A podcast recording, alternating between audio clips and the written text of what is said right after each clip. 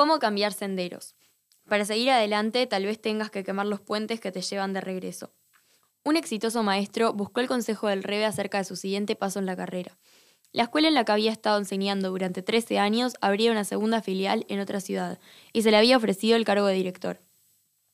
Aunque estoy cómodamente establecido en mi empleo presente, el asumir un papel más desafiante podría ser bueno para mí, dijo el maestro. Hizo una pausa y luego aventuró. Además, si la nueva escuela fracasa, mi escuela presente me prometió mantener un puesto de maestro para mí, de modo que siempre tengo donde volver a caer. La respuesta del Rebe fue franca. Si este nuevo cargo resulta atractivo porque tu viejo puesto perdura disponible, en caso de fracaso, quédate en tu viejo cargo, aconsejó. Solo comprométete con el nuevo cargo si realmente crees que el fracaso no es una opción. Ese marco mental te ayudará a asegurar que harás que el nuevo empleo tenga éxito.